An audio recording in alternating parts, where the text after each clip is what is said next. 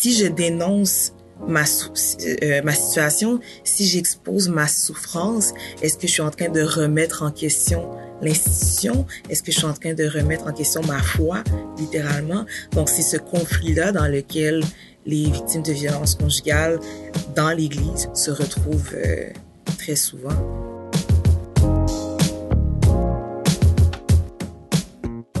Bonjour et bienvenue au podcast du Pop Socratique où l'on brasse des idées sur la théologie, la spiritualité, la philosophie et les enjeux de société. Ici Benjamin Gagné, votre animateur pour cette série d'épisodes sur l'importante question de la justice sociale dans l'Église. Alors que la violence sexuelle et ethnique sont devenus des sujets incontournables du dialogue social, nous avons le devoir de nous demander quelle est la place de la justice sociale dans l'Église québécoise. En cette semaine où nous célébrons la Journée internationale des droits des femmes, nous vous proposons un épisode spécial. Nous recevons deux représentantes de Direction chrétienne pour nous parler de Rafa Québec, un projet de recherche récemment démarré. Alors que la violence conjugale fait l'objet d'une attention particulière en raison de l'augmentation des cas d'abus pendant la pandémie, ce projet tente de comprendre l'attitude de l'Église devant cette crise.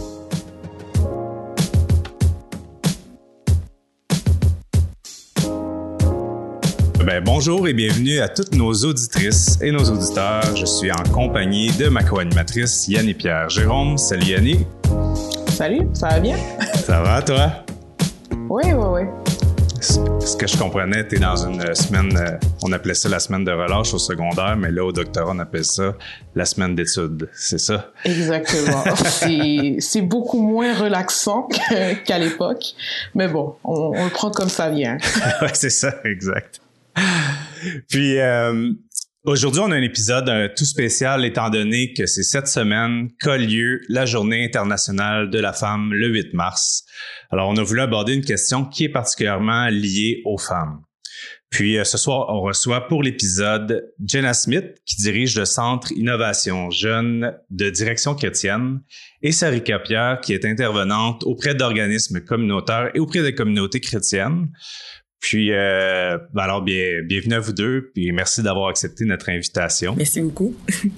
Toutes deux, vous travaillez sur un projet de recherche qui est récemment démarré, qui est le projet RAFA Québec, donc euh, qui vise à dresser un portrait des expériences de violence conjugale ainsi que de documenter aussi la réponse de l'Église face à ces problèmes. Donc, euh, avant d'aller dans le projet directement, j'aimerais ça vous inviter à présenter, à vous présenter auprès de notre audience. Euh, Jenna, qu'est-ce qu'Innovation Jeune et qu'est-ce que tu y fais?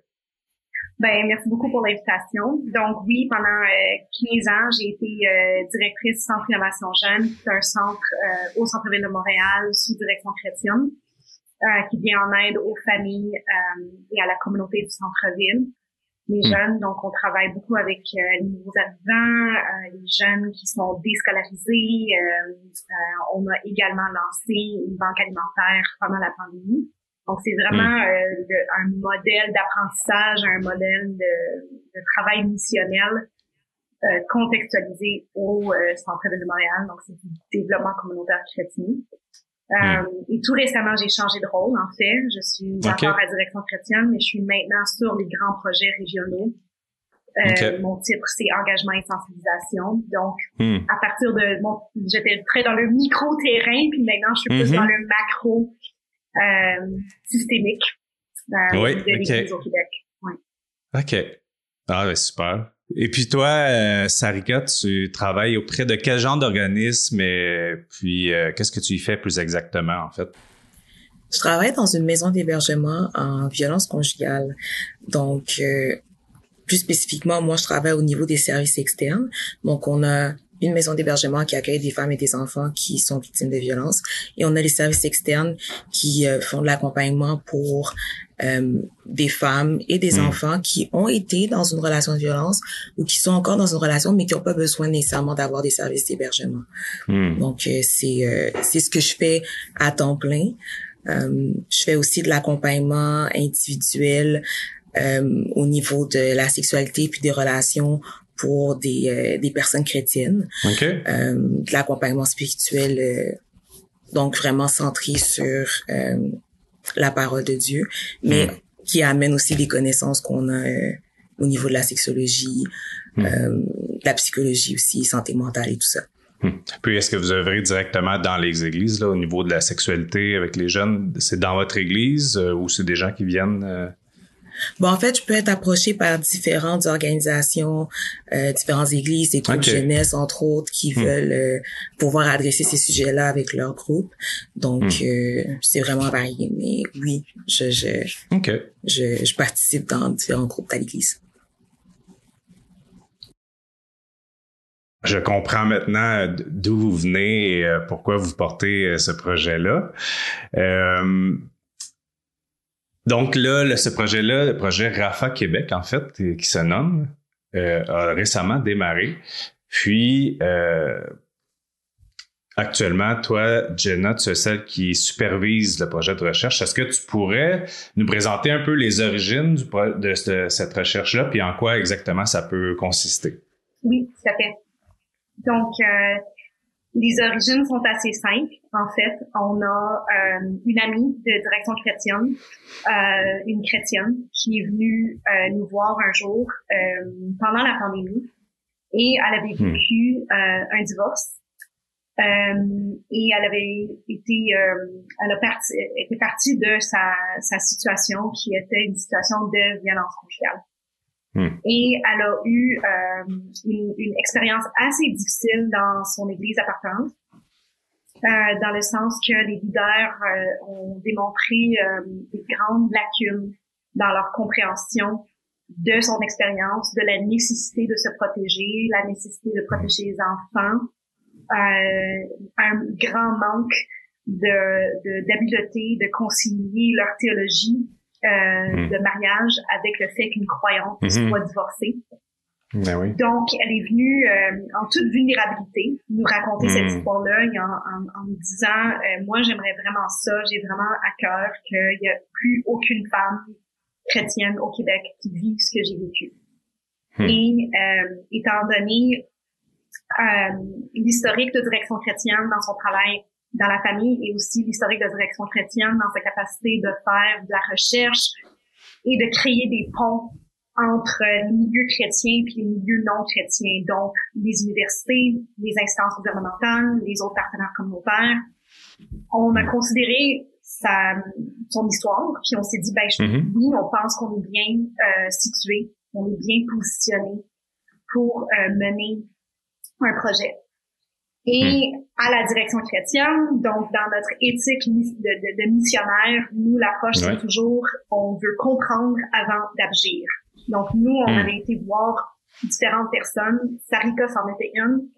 Et euh, en toute sagesse, ces personnes-là nous ont dit, ben, au lieu de recréer un autre hébergement pour femmes, des services pour femmes, hmm. euh, il faudrait en, en, fait, il faudrait comprendre ce qui se passe parce que c'est très très peu étudié dans les églises au Québec. Ah oui, c'est ça. Ce portrait-là, on, on, ne connaît pas l'environnement. En fait, c'est comme essayer de construire une maison, puis on a, mais on n'a pas fait d'études environnementales. Donc, hmm. on s'est dit, OK, ben ça aussi, dans notre euh, dans l'ADN de l'organisme de direction chrétienne, on cherche toujours à bien comprendre le contexte avant d'agir comme missionnaire. Euh, c'est ça, un bon travail de dignité, d'intégrité, de mm. compréhension. Donc, on se dit, ce mm. qu'on va faire, c'est qu'on va créer, en tout premier lieu, un portrait. On va dresser un portrait. Puis on va mm. le faire euh, avec beaucoup de partenaires, avec beaucoup parce que c'est comme c'est pas euh, un artiste qui dessine un, portrait, mais c'est plusieurs artistes qui créent un casse-tête. Tout le monde amène son ouais, c'est ça. Mm-hmm. Donc on, on a euh, un comité consultatif, puis on avait invité Sarika de faire partie de ce comité-là. On a à peu près neuf membres, puis ensuite on est allé chercher euh, neuf personnes additionnelles pour être des lecteurs ou des lectrices externes. Et hmm. on est allé également, bien sûr, se chercher un petit réseau de personnes en toute confidence qui sont des survivantes euh, de violences conjugales et qui euh, hmm. euh, agissent comme consultantes. Euh, pour le, à lesquelles on peut se, se fier pour être sûr que le langage est sensible, la direction du projet a du sens, euh, que effectivement leur voix soit vraiment au centre du projet. Hmm.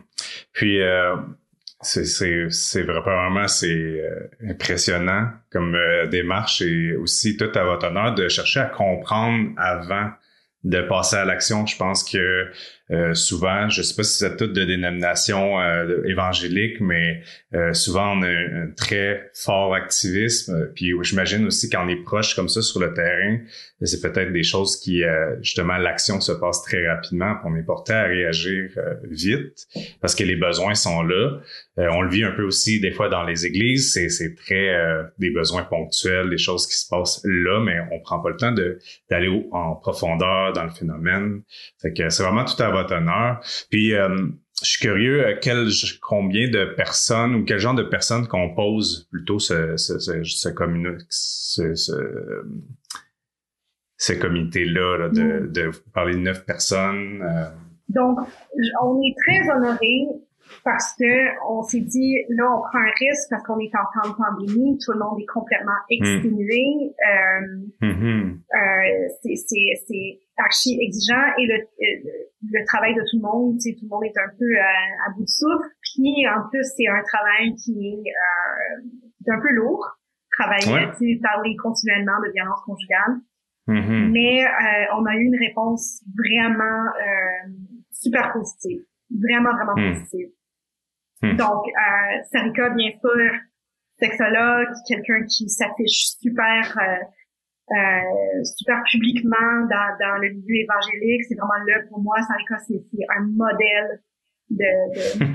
Vas-y, Tarika. je, je veux juste clarifier parce que ça porte souvent à confusion. Je ne suis pas sexologue. Je veux pas me faire, euh... je veux pas me faire euh, chicaner par l'ordre des sexologues.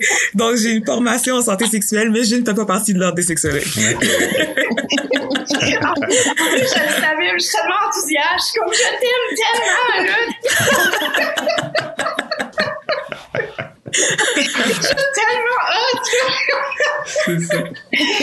J'apprécie. Merci. euh, qui d'autre? On a euh, deux thérapeutes euh, conjugales dont une est également dans l'ordre des travailleurs sociaux. On a une directrice euh, de centre de services pour femmes. Euh, on a une chercheure euh, en santé publique Hmm. Euh, à l'Université McGill. On a un sociologue. Hmm. Euh, et on a également notre chargé de projet qui a étudié en euh, sciences politiques, mais son hmm. domaine d'expertise, c'est les questions de politique publique. et qui a un grand arrière-plan dans les questions du genre et tout précisément le, les questions de traficage humain.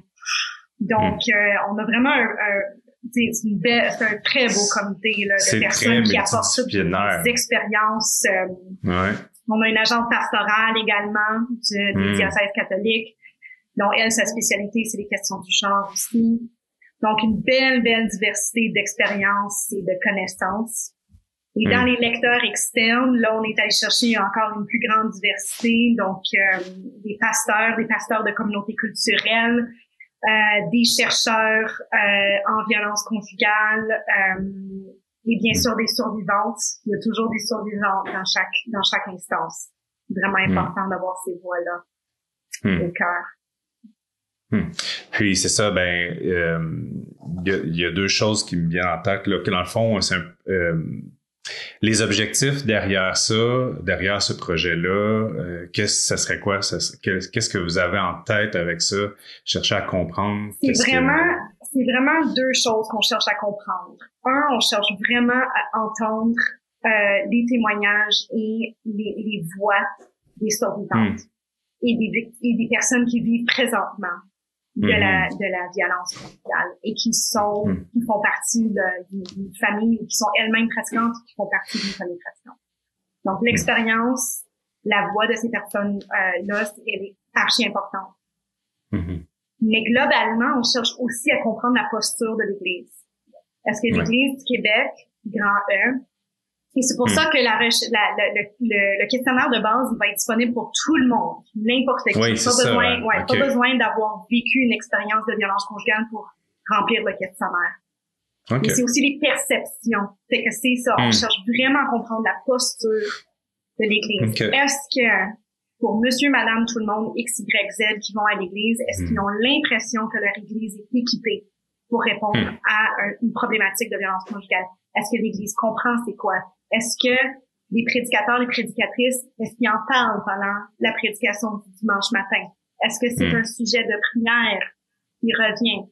Est-ce que euh, une personne qui vit une situation de violence, est-ce qu'elle a confiance qu'elle va être bien reçue? dans son mm-hmm. Ça, c'est toutes les questions qu'on cherche à aller comprendre. Ouais. Oui, c'est euh, puis euh, c'est un sujet très difficile, j'imagine, à aborder. Euh, des fois, c'est difficile même pour des, des choses un peu moins euh, sensibles ou moins, on va dire, profondes, de même aller là, dans, un peu comme tu dis, tout à faire ces démarches-là de sentir en confiance face à l'Église ou face à, d'autres types de ressources. Donc, euh, c'est quand même un, bon défi. C'est vrai que c'est il y a de quoi aller vérifier là euh, tout en profondeur la perception, comment les gens sont, sont même peut-être eux-mêmes se sentent prêts à accueillir ça. Là. Puis euh, on parle de violence conjugale. Euh, on en a entendu beaucoup parler dans la pandémie à travers une montée fulgurante des féminicides.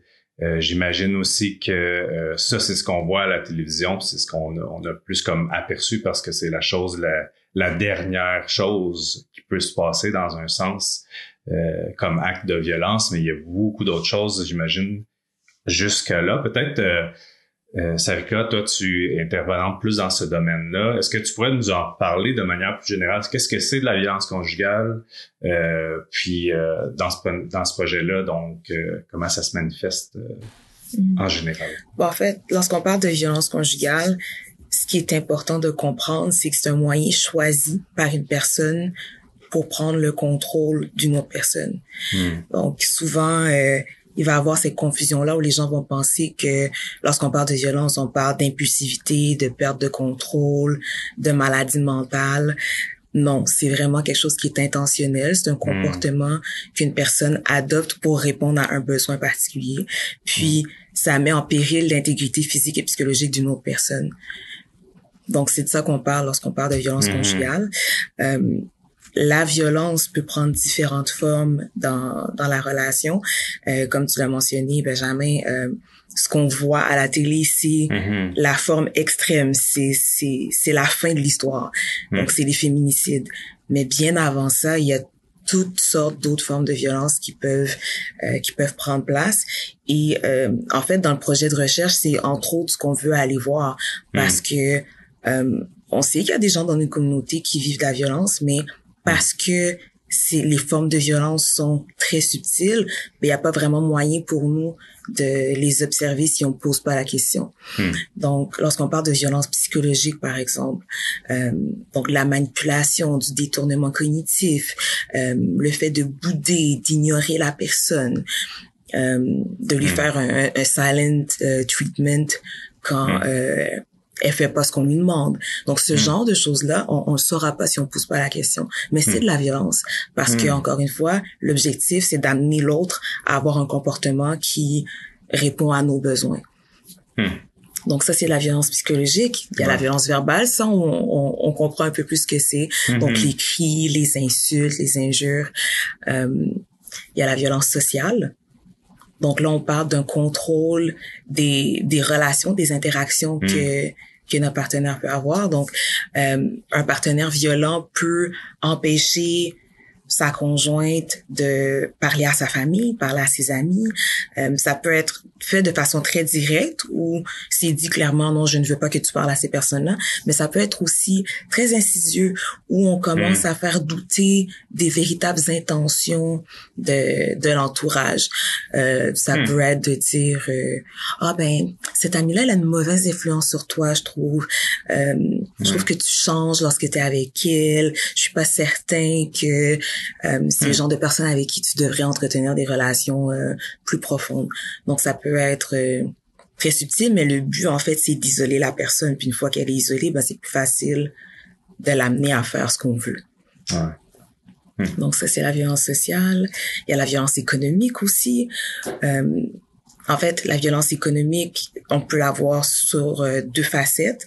Donc d'un côté, ça peut être d'exploiter la personne au niveau économique, faire en mm-hmm. sorte qu'elle assume toutes les dépenses, euh, qu'elle ait vraiment l'entièreté de la charge économique, ou au contraire, la mm. priver de toutes ses ressources pour faire en sorte qu'elle soit entièrement dépendante de nous. Hmm. Donc, ça c'est au niveau économique. Je, hmm. pourrais continuer pendant longtemps là.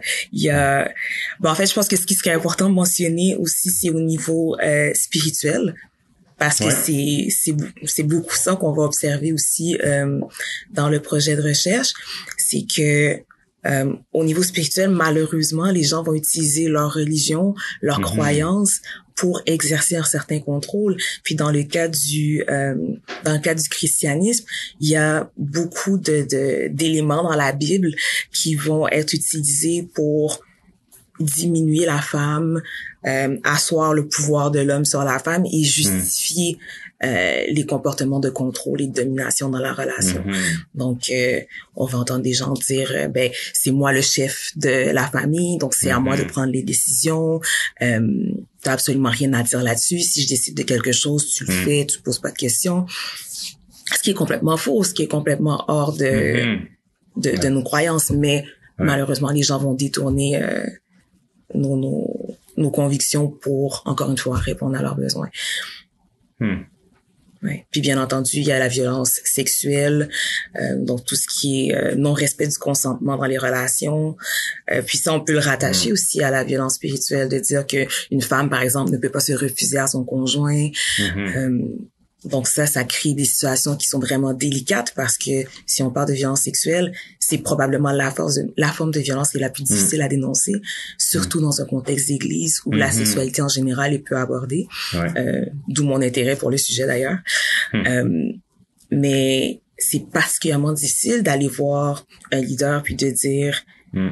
qu'on qu'on est abusé sexuellement par son conjoint et ça peut paraître même incohérent pour mm la plupart des gens de dire mais tu peux pas être agressé sexuellement par ton partenaire, c'est ton mm-hmm. partenaire, c'est ton mari, c'est ta femme parce que la violence peut être dans les deux sens aussi, ça peut être de la femme envers l'homme. Mm. Euh, donc c'est tout ça là qui mm. euh, qui peut être de la violence en fait. Yann, tu voulais ajouter quelque chose, je crois. Euh, oui, en fait, à travers tout ce que vous, vous racontez, tout ce que vous partagez, ce qui est d'ailleurs vraiment très intéressant. Euh, je me demande pourquoi est-ce que vous avez choisi spécifiquement le cadre de l'Église? J'imagine que en tant que chrétien, c'est toujours intéressant de, de regarder vers sa, sa, propre communauté, mais est-ce qu'il y a d'autres éléments qui faisaient en sorte que le, de, de, de, de, fixer vos regards particulièrement mm. sur euh, le contexte chrétien, ça emmenait quelque chose à votre recherche qui, qui méritait d'être euh, d'être développer un peu plus que ce qu'on entend habituellement par rapport à la violence conjugale dans la société? Ben, je peux répondre pour mon intérêt, puis ensuite, Sarika pourrait répondre. Donc, pour nous, c'était sur plusieurs niveaux. De un, direction chrétienne, euh, en, réfléchissant à vraiment le, le cœur, le noyau de notre mission, c'est d'équiper les églises. C'est d'équiper les églises à être plus présentes dans leur communauté, à être plus présentes dans leur quartier, et aussi d'être plus présente pour répondre à des questions d'injustice sociale. Donc, équiper les églises, ça, on sait comment s'y prendre. Euh, c'est également un champ d'études qui est très, très, très peu étudié. Donc, pour moi, un, un de mes mini-succès au début du projet cet automne, c'est lorsque j'ai connecté avec euh, une chercheure euh, dont la spécialité, c'est la violence conjugale. Elle est à l'Université de Moncton et à l'Université de euh, Montréal. Euh, si vous voulez lire son travail, c'est Anne-Marie Nollet, euh, une vraie, euh, un vrai cerveau. Là. Mais son, son, son domaine d'étude spécifiquement, c'est les réseaux des femmes qui vivent la violence conjugale. Et elle voit la grande force, le grand potentiel d'un bon réseau autour d'une femme pour l'aider à passer à travers euh, le traumatisme d'une violence conjugale, que ça soit séparation, que ça soit protection des enfants, etc. Et quand euh, on avait discuté ensemble du projet, elle m'avait dit, euh, savez-vous, les communautés religieuses sont pour nous le, le, le terrain non euh, exploré, mais on, on veut vraiment, vraiment avoir plus de connexion avec les communautés religieuses parce que vous êtes forcément dans le domaine du réseau social Ce sont, il y en a pour, pour chez les chrétiens pratiquants, leur vie sociale se passe à la paroisse ou à l'église. Donc, le réseau a autant euh, le potentiel d'être endommageant, tout comme ça a le grand potentiel d'être euh, le, sauveur un peu. Ça, peut être le, pont de salut ou le pont de sortie ou le pont de guérison pour euh, pour quelqu'un qui vit cette situation-là. Donc, euh, l'Église, je pense, euh, c'est vraiment une ressource et un, un, cadre et un milieu euh, très peu étudié dans les, dans les questions de violence conjugale, mais qui a énormément de potentiel euh, autant pour le bien que pour le mal. Ben, de mon côté, ben déjà j'étais très enthousiaste quand euh, Jenna m'a approché pour euh, participer au comité consultatif, juste parce que ben, enfin on, on, prend le temps d'aborder ce sujet-là de la violence mm. conjugale dans l'Église, parce que euh, ben, en fait, faut pas faire l'autruche. C'est certain qu'on a des gens dans nos communautés qui vivent ça. Hmm. Et malheureusement, bon, on, on laisse ces personnes-là dans l'isolement. Puis Jenna mentionnait le fait que euh, la communauté, le fait d'avoir un réseau social, c'est c'est essentiel dans la protection d'une femme qui est victime de violence. Puis c'est mm. effectivement le cas. C'est probablement mm. le meilleur facteur de protection. Euh, ah Je vous dirais que dans mon travail, il peut arriver parfois qu'on ait des gens qui nous appellent, qui sont pas victimes, mais qui ont mm. une fille, une sœur, euh, une collègue de travail qui est victime de violence conjugale. Ils se posent la question qu'est-ce que je peux faire pour l'aider? Puis le conseil que je leur donne, c'est premièrement de rester là. Hmm. Parce que même si la personne n'est pas encore prête à partir, si elle sait qu'elle a une personne sur qui elle peut compter, une personne de confiance qui est pas dans le hmm. jugement, euh, ça, elle sait que c'est une ressource qu'elle va pouvoir utiliser au besoin. Une fois qu'elle va se sentir hmm. prête à faire les démarches pour quitter la relation, elle sait qu'elle a cet appui-là pour sortir. Donc, c'est extrêmement important d'avoir ce réseau-là. Puis, effectivement, l'Église peut être une force, mais l'Église peut aussi être une lacune si on a une communauté au complet qui ne comprend pas la violence conjugale, qui nie que ce phénomène-là est présent dans la communauté et qui euh, qui au contraire va peut-être même avoir des croyances qui vont pousser la femme à à rester dans la relation de violence, mm. ben là on, on, crée un problème au lieu d'être une source de solution pour ce problème-là. Mm-hmm. Donc euh, de savoir qu'il y avait des gens qui voulaient se pencher sur la question pour mieux comprendre la réalité hmm. des, des femmes chrétiennes victimes de violences et aussi pour comprendre ce qui se fait dans les églises en ce moment. Euh, qu'est-ce qu'on peut qu'est-ce qu'on peut améliorer, qu'est-ce qu'on peut changer, qu'est-ce qu'on peut amener de différent pour euh, mieux accompagner les personnes qui sont victimes. Donc pour moi, c'était clair que je voulais contribuer à ça au meilleur de mes capacités. Là. Hmm. Hmm. Puis euh, en, vous écoutant euh, les deux, euh, c'est ça, je réalise que je me sens en, deux réactions très très opposées. C'est-à-dire que j'entends ça, mais je me dis, mais l'Église, ça devrait être un lieu, c'est un très bon lieu, on pourrait dire de même. On, on s'imagine de l'intérieur qu'au fond, notre perspective, dans le sens que vous dites, c'est un peu choquant parce que de l'intérieur, on peut, on a l'impression que tout est supposé aller mieux que partout ailleurs dans la société, dans l'Église.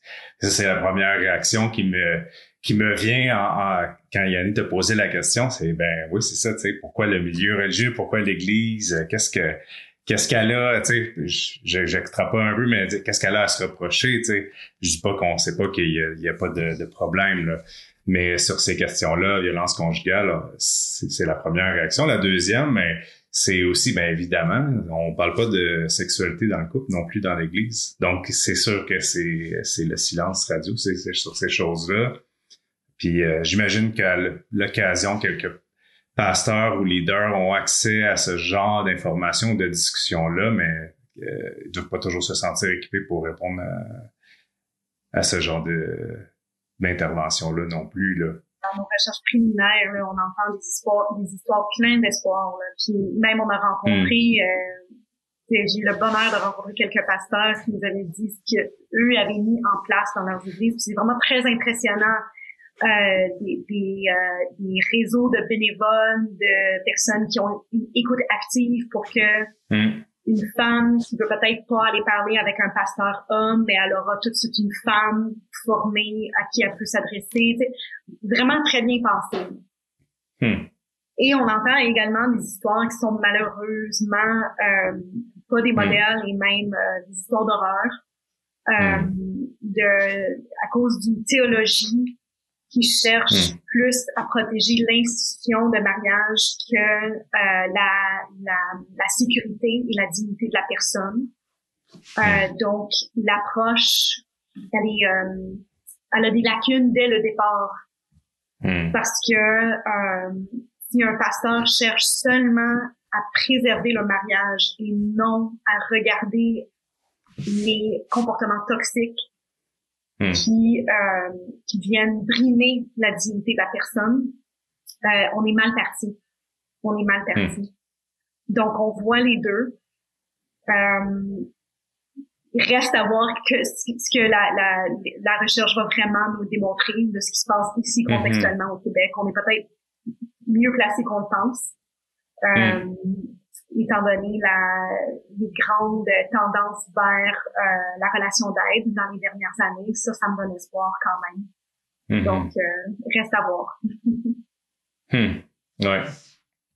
Euh, je me demandais, est-ce que euh, qu'est-ce que vous avez observé? Ben, je, je, pose la question, je ne sais pas si vous avez vous êtes déjà rendu là dans, dans, dans vos recherches, mais est-ce qu'il y a des est-ce qu'il y a certaines choses que vous avez observées dans l'Église qui euh, qui sont déjà des choses positives qu'il faudrait tout simplement encourager? Est-ce qu'il y a déjà des mécanismes qui sont en place de manière peut-être naturelle ou instinctive que vous avez pu observer, puis que les gens que vous que vous voudriez que les gens soient encouragés à mettre en place ou à maintenir euh, dans les églises versus c'est facile de regarder tout, toutes les choses qu'on devrait éviter de faire, mais est-ce qu'il y a des il y a certains points positifs qui sont quand même euh, à souligner? Euh, de mon côté, ce que je remarque, c'est que les, les, leaders sont de plus en plus conscients de leurs limites, hmm. ce, qui, ce qui est une bonne chose. Donc, ils sont conscients qu'ils n'ont pas nécessairement toutes les connaissances nécessaires, toute, toute la compréhension de ce que c'est une dynamique de violence conjugale. Donc, euh, ils sont davantage portés à consulter des gens qui ont cette expérience-là, qui ont ces connaissances-là, et à référer à des ressources. Parce qu'en fait, oui, oui, je pense, en fait, je suis certaine que l'Église a un rôle à jouer dans l'accompagnement des personnes qui sont victimes de violences conjugales. Mais je pense qu'un de ces rôles-là, c'est aussi la référence de pouvoir diriger vers des ressources qui sont spécialisées.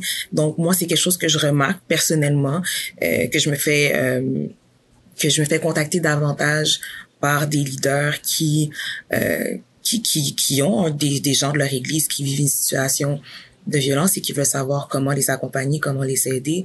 Euh, donc moi, ça me rassure de voir que ça devient de plus en plus un réflexe de, de se tourner vers des gens qui ont qui ont ces compétences-là. Euh, ouais, je, je, trouve ça vraiment rassurant. Moi, j'ai entendu deux euh, deux réflexions qui reviennent.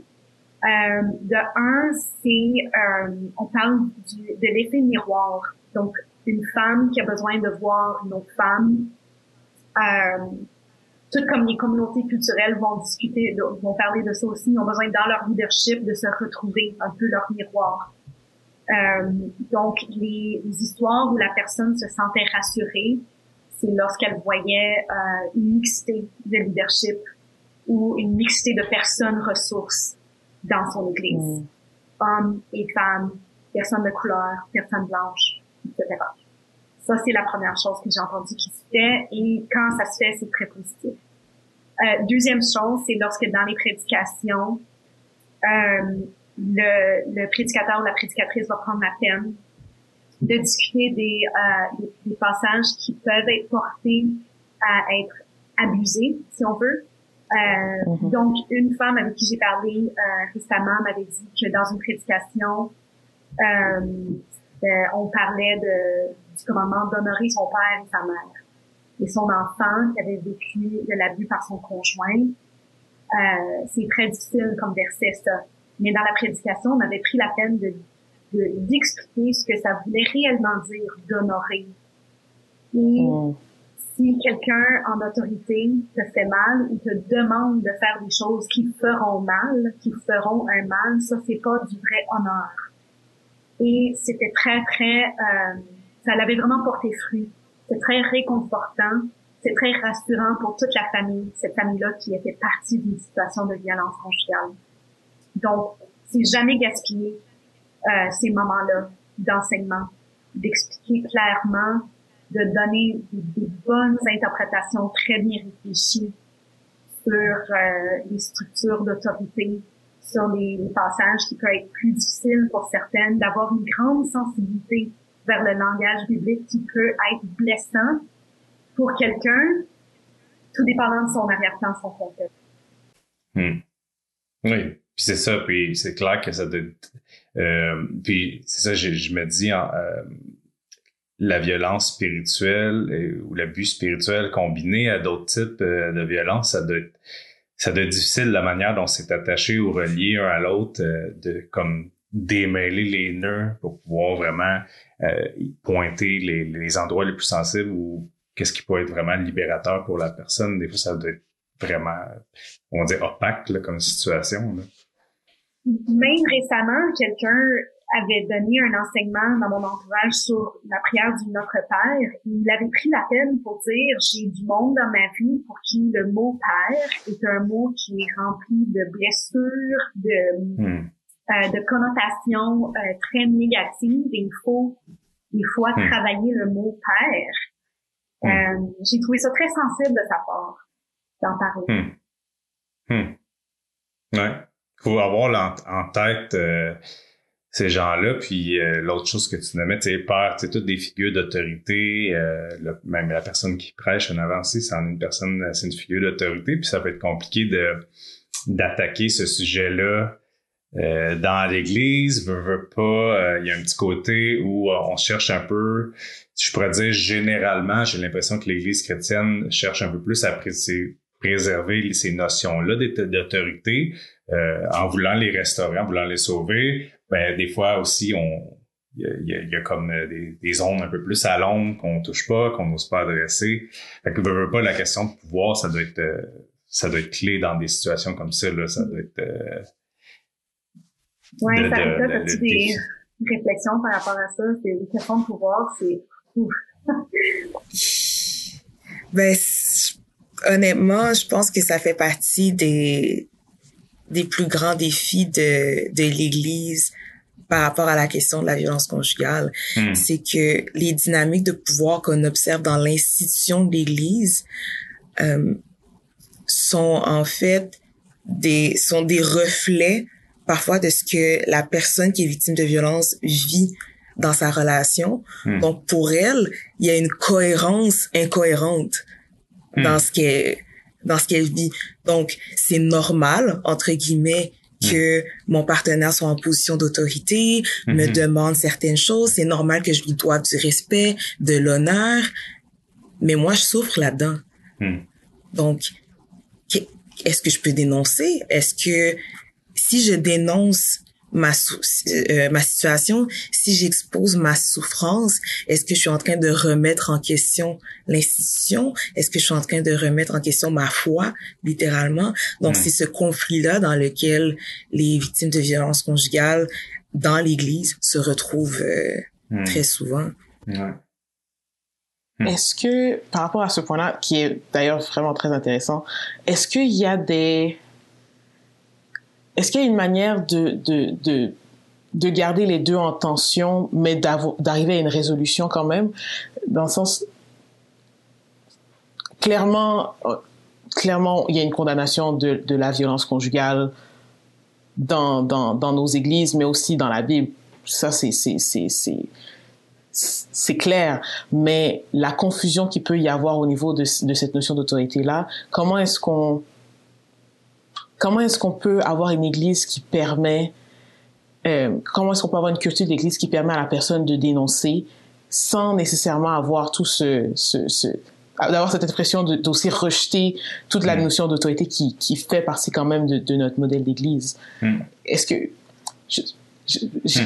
mm. j'ai en tête comme une, ligne. Est-ce qu'il y a une ligne à pas dépasser? Est-ce qu'il y a une manière de le faire? Mais j'imagine que c'est beaucoup plus nuancé que ça parce qu'on est dans un sujet qui est d'ailleurs très, très, très nuancé à, à aborder. Mais, mais j'aimerais bien entendre vos, vos réflexions par rapport à ça.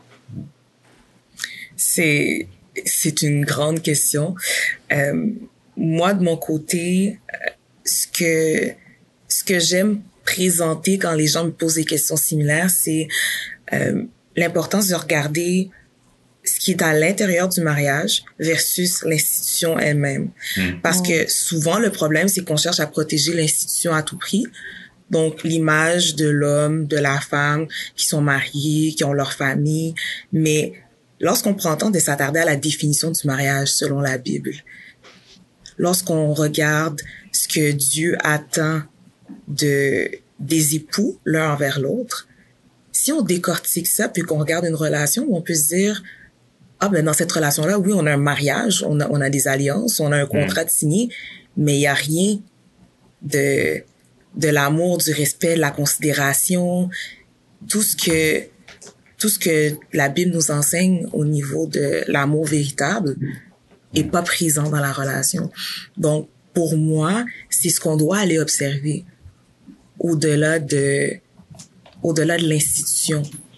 Hmm. Ce qui est le plus important, c'est ce l'institution est juste là pour protéger quelque chose. Donc si elle ne fait pas son son travail de protéger les relations, hmm. est-ce que est-ce que l'institution en soi est valable? Est-ce qu'elle mérite d'être protégée? C'est c'est des grandes questions là. Est-ce qu'on considère que la violence a déjà brisé le contrat? L'institution, elle a été invalidée. Tout à fait a été invalidé, les deux ont été brisés de toute manière. Exactement. Ouais. Exactement. Puis euh, ça c'est d'ailleurs quelque chose que j'ai à dire souvent parce que euh, des, des, personnes qui sont victimes de violence vont arriver avec cet argument-là de dire mais je peux pas briser, je peux pas briser mon mariage, hmm. euh, j'ai pas le droit de faire ça, il y a pas eu d'infidélité. Hmm. Souvent ça va être le seul argument qui va être considéré comme étant valable, mais la réponse, c'est exactement ce que tu viens de dire, Jenna. C'est de dire, mais il n'y a pas eu d'infidélité. Non, peut-être pas. Hmm. Mais dans les comportements de la personne, tous les vœux hmm. de mariage, même ceux qu'on prononce, qu'on connaît, de, de, de protéger, de chérir dans la santé, dans la maladie, toutes hmm. ces choses-là sont pas respectées. Donc, l'alliance est brisée. Le partenaire qui est violent ne respecte pas sa partie de l'alliance. Donc là, déjà, on a une institution qui qui tient plus.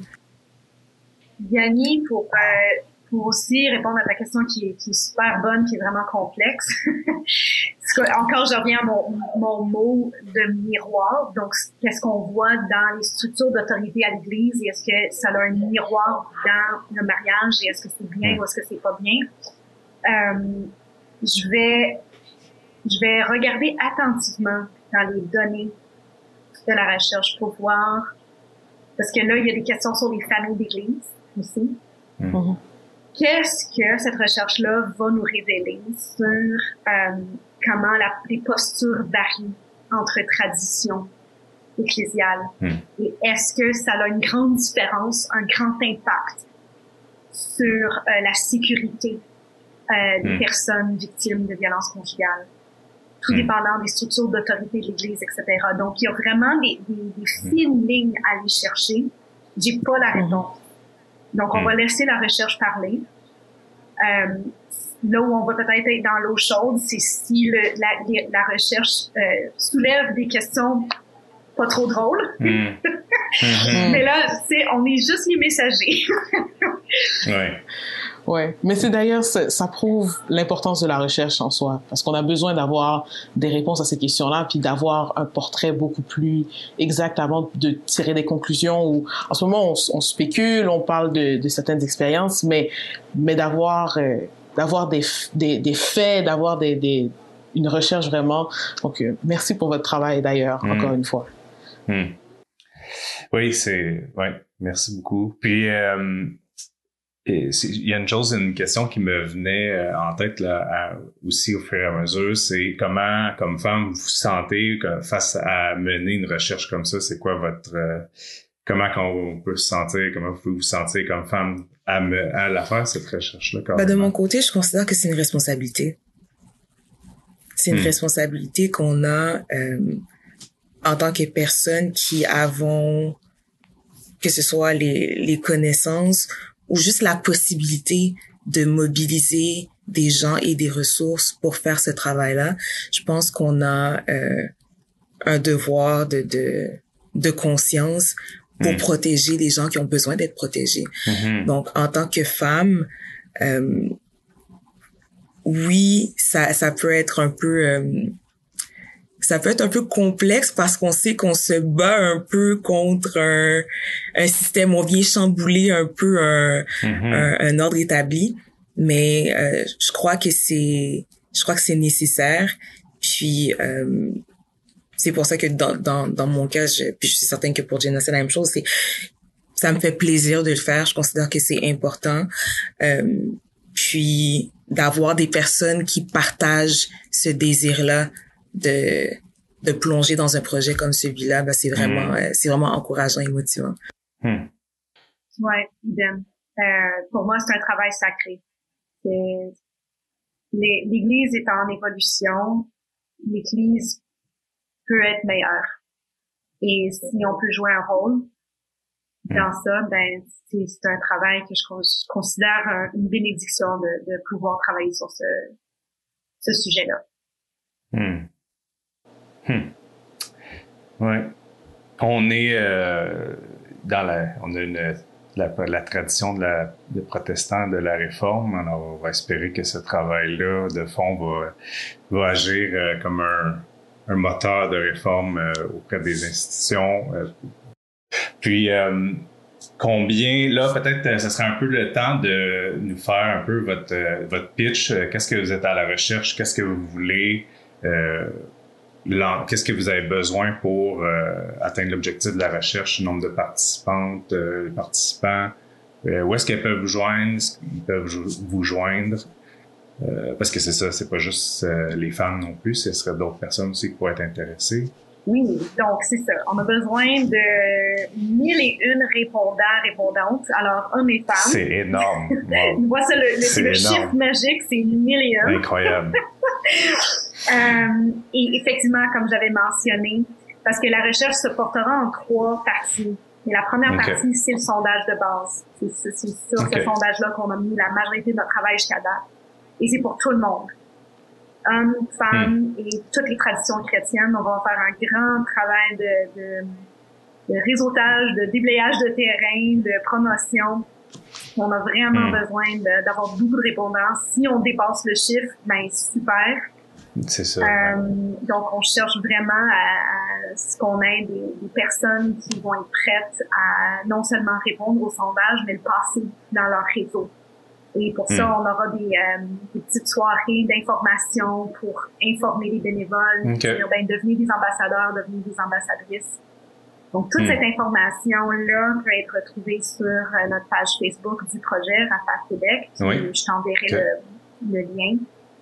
Et euh, le projet, le sondage devrait être lancé euh, d'ici au cours du mois de mars. C'est ça le, le, plan. Il est en ce moment en, euh, en euh, sous, sous, sous, euh, étude du panel d'éthique du département de sciences sociales de l'UQAM pour être sûr qu'on est bien éthique dans tout ce qu'on fait. Mm-hmm.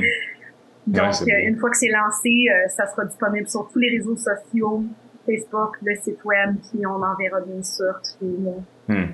à, à, à, Convergence et au hmm. pour ça.